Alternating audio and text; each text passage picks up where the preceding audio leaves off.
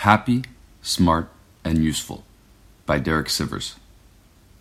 There are three things to consider when making life size decisions what makes you happy, what's smart, long term good for you, what's useful to others. We have a tendency to forget one of these. For example, smart and useful, not happy. This is the stereotype of the strict parent that says, You will go to the best school, get perfect grades, get a degree in law or medicine, and make lots of money. What you want does not matter. This is what's best for you and your family. Smart and useful isn't bad. It's rational, like a machine.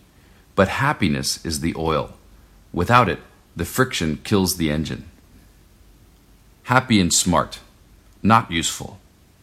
This is the stereotype of the lifestyle design or self help addict.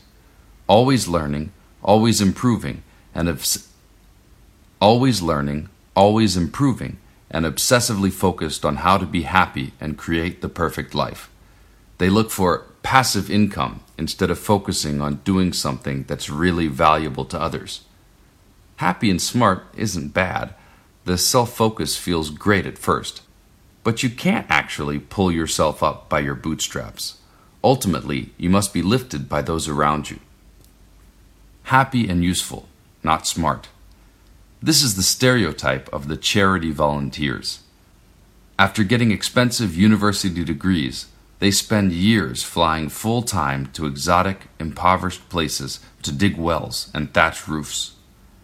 But if a graduate's time could be worth $200 per hour, yet they're doing work that locals could do better for $10 per hour and without airfare and hotels, then they're actually doing a disservice to others. In this same category are people who stay in the same job for life without improvement, and the musicians who always perform at the local venue but never make a good recording. Happy and useful isn't bad. They're doing good for the world, so it's hard to find fault. But they've got great intentions, but lame strategies wasted effort, and unused potential. Just happy, not smart or useful. Just be happy. That's all that matters. It sounds so simple. It must be profoundly true, right? But, like Aesop's fable of the ant and the grasshopper, you'll be full of regret if you think of nothing but today and don't prepare for tough times.